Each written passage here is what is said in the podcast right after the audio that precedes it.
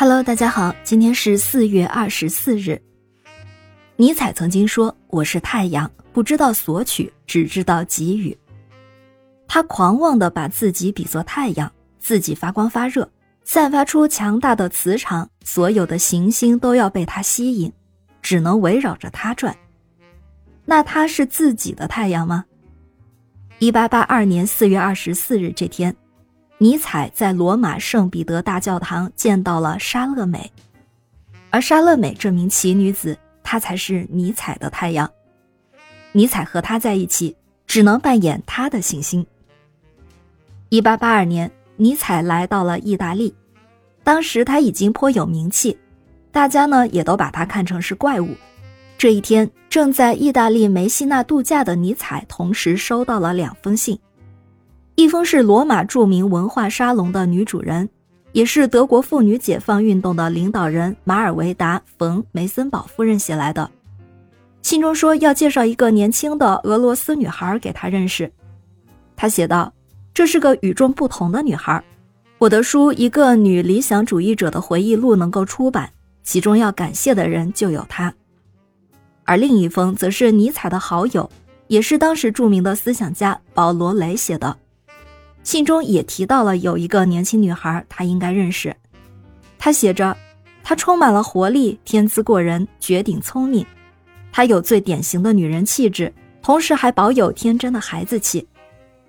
没错，这两封信中分别提到的女孩正是双十年华的莎乐美。莎乐美的父亲是俄国沙皇宠幸的将军，他从童年时就不玩一般女孩玩的团体游戏。他总是在从事孤独的活动，看书和沉思。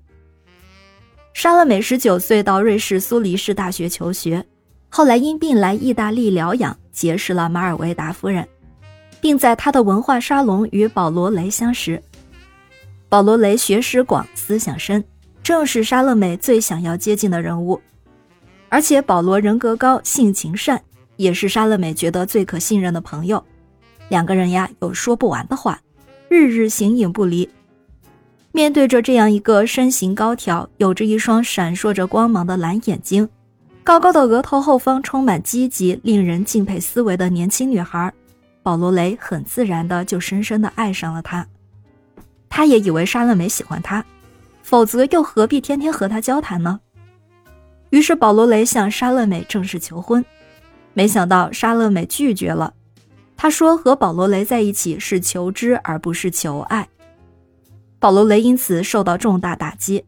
他告诉莎乐美，他要离开罗马去外地疗愈情伤。没想到莎乐美又给他一记棒喝，说：“难道男女之间除了夫妻、情人就不能成为相知的朋友吗？”他要保罗不要走，留下来和他一起完成梦想。那这个梦想是什么呢？莎乐美说，她曾经梦见了一栋在海边的漂亮大宅子，大宅中间有一间图书室，四面都放满了书，窗台散发着鲜花的芳香。图书室中央有张大桌子，围绕着几位绅士，正在热烈讨论思想、文化、哲学，而其中只有一个女生，就是她自己。这些人都分别住在大宅的不同房间，带着高尚的友谊和深刻的思想，大家都生活在一起。就这样，保罗雷被莎乐美说的目眩神迷，不但没有走，还决定把尼采找来。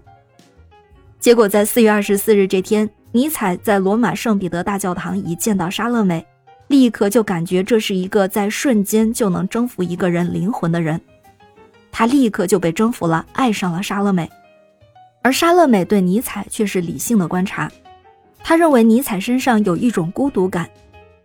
尼采、保罗雷和莎乐美三个人共度了一小段快乐的时光，而尼采就和他的朋友保罗雷一样，也向莎乐美表达了爱意，但是莎乐美也是拒绝了他。内心孤独、高傲的尼采在莎乐美的面前，所有的自负和自信都被击碎了。有人这样来形容莎乐美和尼采的关系，说就如同1882年的四季变化，春天时相见，花开茂盛。夏天时，他们有思想深处的共鸣；到了秋天，莎乐美已经不能接受尼采痛苦的人生观，他感觉以后他们还会变成思想上的敌人。到了冬天，一切冰冻，他们的思想不再交流。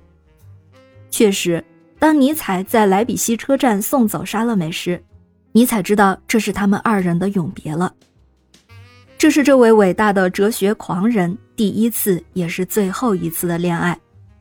失去莎乐美的尼采陷入了绝望的谷底，由此也诞生了查拉图斯特拉如是说。他把自己比作了太阳，而莎乐美则继续活跃于文化圈，在一八八五年出版了自己的第一本著作《为上帝而战》，真的就与宣告上帝已死的尼采打起了对台。